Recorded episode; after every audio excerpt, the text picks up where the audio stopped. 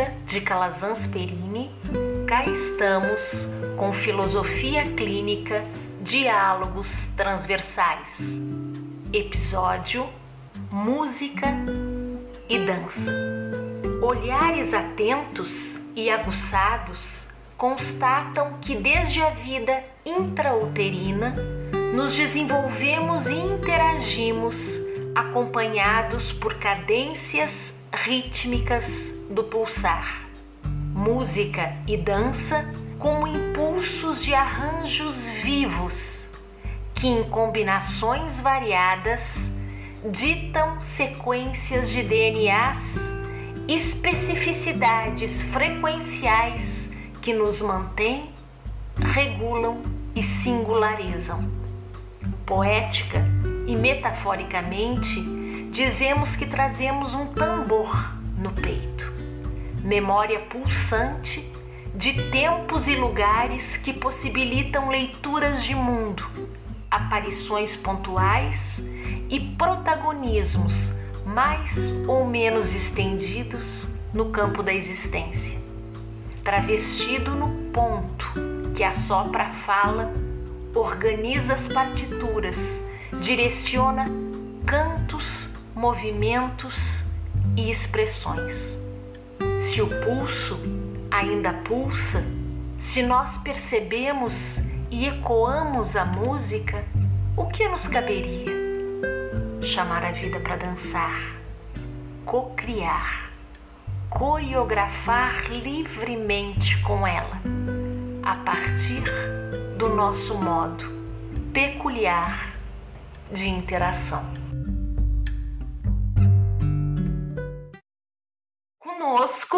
Um amigo para lá de especial, daqueles que nem a distância e o silêncio subvertem a presença e a cumplicidade.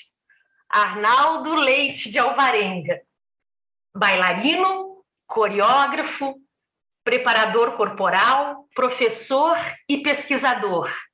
Atua nas áreas de história e memória da dança, estudos corporais e educação. Integra, como docente, o Departamento de Artes Cênicas da Escola de Belas Artes, o FMG. Arnaldo, eu já vou introduzir, contextualizar e introduzir a questão e depois te passo a palavra. Em filosofia clínica, valorizamos muito a construção compartilhada a partir da alteridade, do que nos aporta a dimensão do outro. A semelhança de uma dança entre partilhante e terapeuta, onde a música vem de quem busca a terapia e partilha com o filósofo clínico a narração, a seu modo, de sua própria história. A partir dela e de como ela os alcança, o ritmo é sentido e os passos viabilizados, ampliados, potencializados. Transpondo esse vice-conceito, essa metáfora, para as tuas experiências como sujeito, como percebes a música e a dança inseridas na plasticidade da existência e a transformação por elas gerada. A onda tá contigo, pega no peito, desliza, Arnaldo.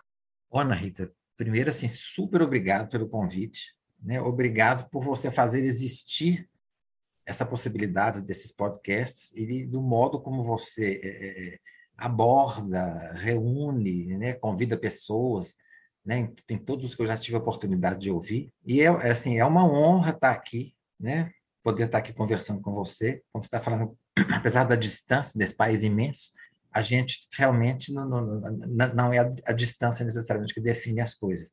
E é muito interessante o modo como você contextualiza essa, essa a questão, né, que me traz aqui, que nos traz aqui agora nesse momento, eu gostaria de, de introduzir né, a, essa minha resposta através de, de, uma pequena experiência vivida em sala de aula, que acho que sintetiza muito da sua fala. é, eu estava dando aula, uma aula de dança moderna.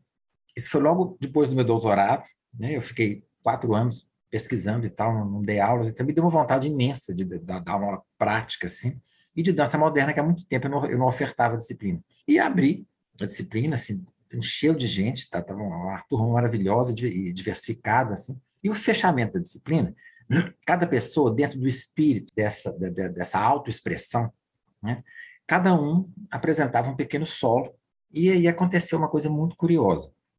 Uma aluna desenvolveu o solo dela, né, nós estávamos em sala de aula, sentados, é uma sala mais ou menos quadrada, bem grande, e ela atravessava a sala em diagonal.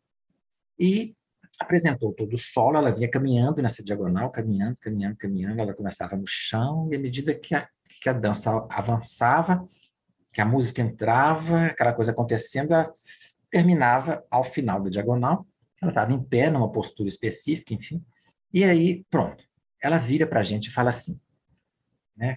cada um comentava depois um pouco sobre aquilo que fez. Ela fala, olha, é, eu sempre gostei dessa música, essa música sempre, eu, eu ouvi essa música a minha vida inteira e nunca soube entender por que, que essa música me atraía tanto. E eu dedico essa música, eu, eu dedico esse solo à minha mãe. E aí ela conta por quê. Ela monta o solo, apresenta o solo para a mãe, e ao final a mãe cai em prantos. E aí ela fala, ela achou que a mãe estava emocionada por ver ali a filha dançando, aquela coisa toda e tal. Aí a mãe fala assim: Nossa, que coisa incrível! Você dançar justamente essa música. Aí ela falou, ah, mas, por que, mãe? Ela fala, porque era, esta era a música que durante os nove meses da sua gestação eu colocava para você escutar. Oh, oh, Ana Rita, assim, isso que você fala, essa, essa, essa junção, né? havia uma distância, né? uma distância mesmo que de algo que está dentro do seu próprio corpo, né? dentro da experiência feminina de maternidade, né? Havia ali o líquido amniótico e um ser em gestação mergulhado naquele líquido. Né? E o som que mergulhado num líquido os ouvidos humanos podem ouvir, no ventre materno, ele bate com decibéis tão intensos que é o som do coração da mãe batendo, tum, tum, tum, tum, que vai ritmando quando a criança. Ele é um som que a Organização Mundial de Saúde considera como insalubre para os humanos, esses humanos já vivendo na vida extrauterina, e a intensidade daquela batida, ela, na verdade, ela reverbera no líquido, e, na verdade, ela não chega no ouvido especificamente, mas em todo o corpo daquele ser em gestação. É como se a gente estivesse é, literalmente mergulhado em água e você sente aquele pulso intenso no corpo inteiro. Por isso que né, é, se diz, né, pelo menos em leitura corporal, que o ritmo é da ordem do sentir, é do perceber. Então, eu, eu falo que assim, eu nunca consegui ensinar ritmo para ninguém. Olha que eu dou aula há mais de dois terços da minha vida, né? Eu tenho hoje 63 anos, eu passei trabalhando com movimento. E tem pessoas que têm esse ritmo, vamos dizer assim, é, é seguir pulsos específicos e conseguir acompanhá-los, e outras pessoas que têm uma dificuldade imensa em fazer isso. E aí, sentir, perceber em si esse tum, tum, tum, tum, essa coisa que bate, que pulsa, é a mesma coisa quando, por exemplo, né, não tem experiência mais especial do que quando a gente não conhece alguém, né? Eu estou aqui num salão de festa e tal, e duas pessoas querem dançar seja esse par que par for. E aí você simplesmente começa a dançar com aquela pessoa e tudo dá certo, sem você nunca ter se aproximado corporalmente dela. E você dança com aquela pessoa. Isso flui de um jeito muito especial. Você fala, gente, da onde que vem isso? Né? Principalmente eu, na condição de homem, pensando em termos de dança de salão, né, de danças a dois, danças de par, você já começa a conduzir e tal. E tem pessoas que acompanham incrivelmente aquilo sem nem piscar hora nenhuma. Né? Esbarradinha de joelho aqui, assim, encaixou as pernas ali, ajeitou, sustentou, já tá. E com outras, assim, você pode dar tratos à bola, que talvez fosse até mais fácil colocar os pés da pessoa sobre o dorso dos seus pés e você conduzi-la. É muito curioso isso. E eu te confesso, pode assim, fazer com que a pessoa, às vezes, compreenda racionalmente aquilo. Mas responder corporalmente a isso uma coisa muito particular, uma coisa muito especial. assim. Né? Eu, como professor, nunca consegui esse mérito. E sempre pergunto: olha, se algum colega de profissão já tiver dado conta de fazer isso, me ensina o segredo, porque eu ainda não descobri. Então, quando a gente coloca, quando você coloca isso, essa junção, nessa resposta do falante, do ouvinte, de alguém que se expressa, né? o, o, o, o terapeuta da, da, da, filosofia clínica e aquele que está se submetendo a um processo dessa natureza, essa conversa, né? esse diálogo, essa sintonia, que eu acho que ela, que ela é, pretende, né? que ela busca, né? que a gente almeja, ela é como você colocou na contextualização, é, é, esta é a junção da, da própria música com a dança. Apesar de que a gente tem uma grande, grande, uma das grandes mães da dança moderna, que foi a Mary Wigman, uma dançarina da dança de expressão alemã, que dizia que não, ela não precisava de, de música para dançar. Sim, certeza. A música podia, a dança pode acontecer independente da música. Né? E assim ela trabalhou de várias maneiras, em solos sem música, solos também com música, enfim. Mas existe uma coisa muito especial, né? que do mesmo jeito que a música ela é impegável no sentido de né, da gente tocar, né? ela nos toca, ela nos chega, ela reverbera na gente. E essa resposta né? essa resposta corporal, assim, eu não consigo falar isso sem me, sem me mexer, aliás, eu mexo o tempo inteiro, eu sou muito inquieto fisicamente nesse sentido. Para mim, não há coalizão mais adequada, perfeita, sinestésica do que isso. Danço sem música, mas dançar com música, me parece que toda a corporalidade, corporalidade aqui é entendida com essa unidade, né? físico, mental, emocional, espiritual, essa totalidade que representa o humano, responde de um modo impressionante. E aqui eu não posso deixar de, de, de, de, de comentar só mais uma coisa. Eu sempre gostei muito de percussão. Né? E eu vivi uma experiência muito especial, porque eu tinha gravações em CD de uma grande percussionista da, da Grã-Bretanha, Evelyn Glynn, que é uma coisa até muito rara, você encontrar mulheres percussionistas. E ela tem várias obras compostas para ela, né, ela executando e tal. E a coisa de acho que uns dois anos, três anos atrás, né, acho que foi, foi antes da pandemia, não sei se um ano antes da pandemia, ou dois, já não me lembro bem, Evelyn Green veio a Belo Horizonte dar um concerto junto com a Filarmônica, né, na Sala de Minas Gerais. E eu falei, estou acreditando né, que eu vou ver essa mulher tocar ao vivo e tal. E o técnico de som da Sala Minas Gerais eu já trabalhei com ele em outros teatros, hoje ele trabalha lá na Sala Minas Gerais, e a gente se encontrou na hora do intervalo, estava todo mundo assim extasiado, né? Porque a gente chegou na sala, tinha assim, um arsenal na frente do, do palco, né? com vários instrumentos de percussão, a orquestra estava colocada depois dos instrumentos, e só aquilo já era uma visão impactante, assim, o exotismo da, da, da, daqueles vários instrumentos ali colocados. E aí ele comentou comigo, Arnaldo, você precisa ver é, o que, que aconteceu aqui no dia que essa mulher chegou, que a Evelyn chegou aqui na sala de Minas Gerais. Ela veio direto, ela atravessou o Atlântico inteiro e veio direto do aeroporto, ela pediu para a sala Minas Gerais. Eu falei, não, você não quer descansar e tal, para lá, para lá? Eu falei, não, eu quero ir direto para lá. Chegou na sala. Aí estava a orquestra toda preparada, o maestro Fábio Mequete lá colocado, e ela se posta diante dos instrumentos e pede que a música comece a primeira, o primeiro som, que é de uma trompa, tocando assim pianíssimo, pianicíssimo. O músico entrou, ela levantou a mão e falou: "O senhor está desafinado". Tranquilo, até aí tudo bem. Só que tinha um detalhe. Evelyn Glynn é surda.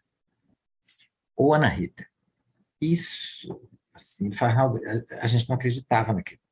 Ela fez a correção, e ela percebia tudo na vibração. Pode entender o músico surdo, né? Recebendo essas emanações que passam por ondas, atravessam o espaço, uma simultaneidade, de N instrumentos e você captar isso. Então, esse impegável, né, essa imaterialidade da música, né, associado, associada à própria materialidade, porque está no corpo, enquanto movimento, enquanto forma, enquanto expressão. Mas, simultaneamente, o rastro que isso vai ficar como imaterialidade, porque terminada a apresentação, terminado cada microgesto, ele já não existe mais. A dança se faz enquanto ela é dançada. Isso ao vivo. Ela pode estar gravada, enfim, mas em vivo né, é algo que está sempre se compondo e se desfazendo, continuamente. Então, são duas formas de, de impegabilidade. Você não pega a música, você não pega a dança, mas você é capaz de experienciar, no ato de se construir o movimento, uma forma de resposta intensa através dessa vibrátil conexão. Alguma coisa material, corpo que vibra no espaço, e alguma coisa material, instrumento que produz um som que se transporta invisivelmente no espaço. Isso fala, acho que, de muitos níveis de vibração que ultrapassam toda a materialidade das coisas que estão à nossa volta, mas que são, no meu entender, no meu, no meu perceber, no meu sentir, os construtores da própria materialidade, da própria vibração congelada, né, como dizia o Einstein. É igual a mc2, energia, massa vezes velocidade da luz ao quadrado. Energia é igual a massa vezes a velocidade da luz ao quadrado. Energia transformada e energia congelada. Energia concreta e vibração. As duas coisas são a mesma coisa, massa e energia, em estados vibracionais diferentes, se retroalimentando continuamente. Isso é de uma beleza, e nisso eu vejo a dança enquanto movimento, enquanto massa, né? e essa vibração constante que vem pelo som e que unidas formam esse amálgama que eu acho que é a própria condição da existência humana. Não é? Algo que vibra e algo que faz reverberar o corpo. Um bater de coração. Nossa, Arnaldo, que lindo isso! E como as coisas conversam o quanto elas estão imbricadas, né? Esse, essa, essa amálgama, ela é percebida pelo sentido. É, é, o sentido desperto confere uma outra profundidade para a vida que transcende a materialidade. E a gente dança sem música porque percebe que a gente carrega a música na gente. Talvez essa seja o cordão né, de prata que une essas riquezas que a gente vai angariando ao longo da nossa trajetória.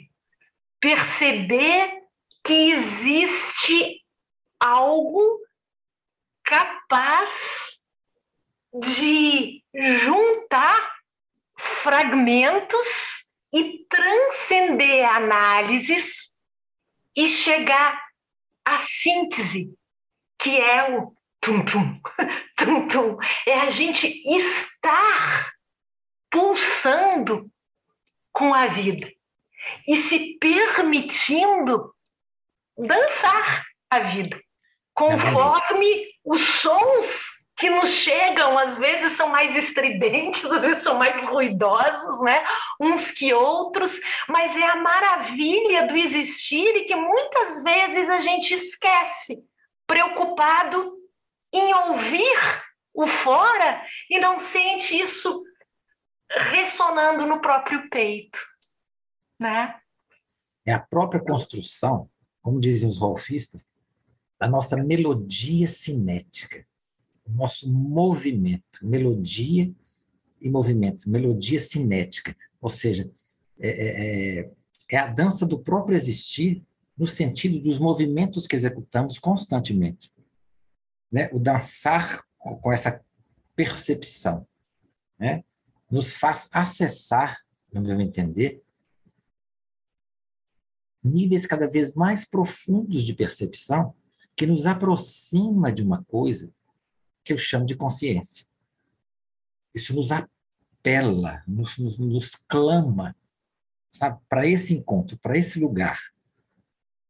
Né? E acho que quando a gente consegue encontrar essa melodia cinética, esse lugar de experiência, que é a conexão do seu movimento, do seu fazer, do seu deslocar-se enquanto matéria, em consonância com algo que vibra lá dentro.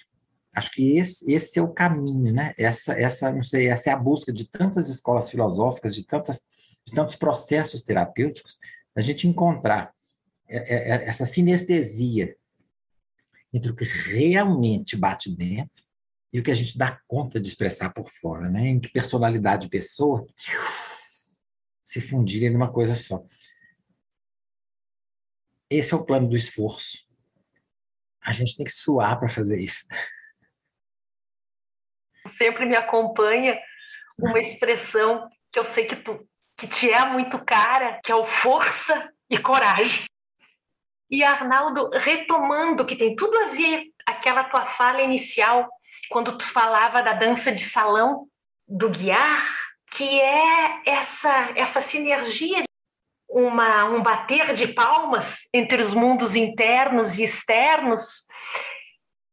Eu sinto que quando a gente se aproxima desse som, dessa música de bater de palmas entre esses dois mundos, a nossa escuta, que não acontece só com o ouvido, mas com o nosso corpo inteiro, para o outro, fica muito mais ampliada. E nesta ampliação, a gente consegue servir de instrumento para a expressão do outro naquela metáfora que é que a gente passa não a jogar um tênis, mas um frescobol. Acontece uma cooperação e não uma competição. A gente amplia os movimentos juntos. Né? A gente cresce junto, a gente se desloca de uma maneira leve e assertiva ao mesmo tempo pela vida. Eu sinto que isso é uma parelha, isso é uma parceria. Né? Uh, existe até um exemplo da própria equitação, a gente chama de parelha, o cavalo e o cavaleiro, quando às vezes é tão ajustada né, numa apresentação, ou seja, de salto, ou, ou, ou, seja, de adestramento, a coisa é tão funcional. Aqueles dois, homem e animal, funcionam como um só corpo e é tão lindo de se ver. A gente percebe isso numa execução de dança, né? numa coreografia. Cada um com as suas especificidades, cada um com o seu papel, mas tem algum momento que a impressão que a gente tem é que não existe mais o dois. né? A coisa se faz em outro nível, a dança acontece em outro nível. E eu tenho muitas vezes a impressão de que isso também acontece com filosofia clínica quando a gente vê a clínica acontecendo e tomando uma dimensão maior que o terapeuta e que o partilhante. Ela se faz através deles. Né? Então, acho que a dança, talvez a gente pudesse colocar assim, eu queria ouvir isso de ti, a dança também se faz a partir de elementos. Eu acho que é como se ela, em algum momento, se apoderasse né, daqueles elementos para mostrar aqui eu vim. Gostaria, sim, de te deixar agora a palavra, conduzindo um fechamento. Agradeço desde já a presença do pessoal que está nos ouvindo, a tua presença, Arnaldo, que é muito especial para mim, e eu quero te ouvir Ana, você toca numa coisa né, que eu acho que é a essência de muitas escolas filosóficas orientais que falam do caminho do olho e do caminho do coração. Do caminho do olho, né, assim, toscamente, eu estou comigo e não abro. Eu caminho né, com nível de autossuficiência, como se uma onipotência existisse, e ela existe em algum grau, mas não estamos, acho que não viemos ao mundo para fazermos um solo. Porque solo por natureza, solistas, isolados, seres únicos, todos somos. Mas se fosse para ter um só na face da Terra, tinha um só. Existem milhões. Ou pelo menos um a mais que eu. E nessa hora, quando eu considero o outro, eu estou seguindo um outro modo de olhar, além do caminho do olho, do caminho do coração.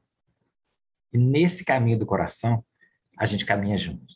Nesse sentido, né, eu, eu, eu, faço minhas as suas palavras, acho que há, esse, há essa coalizão. E aí já não existe mais aquele, né, como, como o Rainer Maria Rilke diz num texto maravilhoso dele, é o encontro de duas solidões. Mas duas coisas que se amalgamam e se tornam essa unicidade que eu acho que todos nós pretendemos e que é tão difícil de alcançar. Mas eu acredito que não seja impossível. E esse acho que é o esforço de todos nós. Né?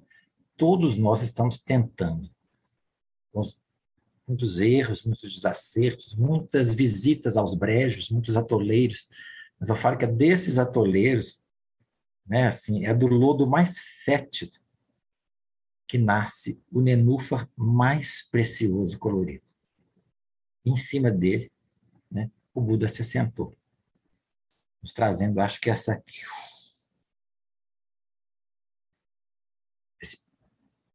paradoxo de diferenças tão profundas que no fundo são uma coisa só. A vida de um nenúfar está mergulhada, né, no estrume, numa lama de tudo que antes foi matéria e que agora é humus, mesmo que fétido, por uma coisa depurada, da qual surge o nenúfar. Eu acho que é isso. E talvez esteja aí uma, uma ideia, uma metáfora, né? uma, uma grande alegoria do que é esse esforço humano, do que é essa tentativa e desse lugar de ao se abrir como nenúfar, ter os pés firmes e fincados na terra, mas potencializados para se expandir e, ao mesmo tempo, abraçar. Né? Não sendo uma coisa só, mas aquela miríades de pétalas né?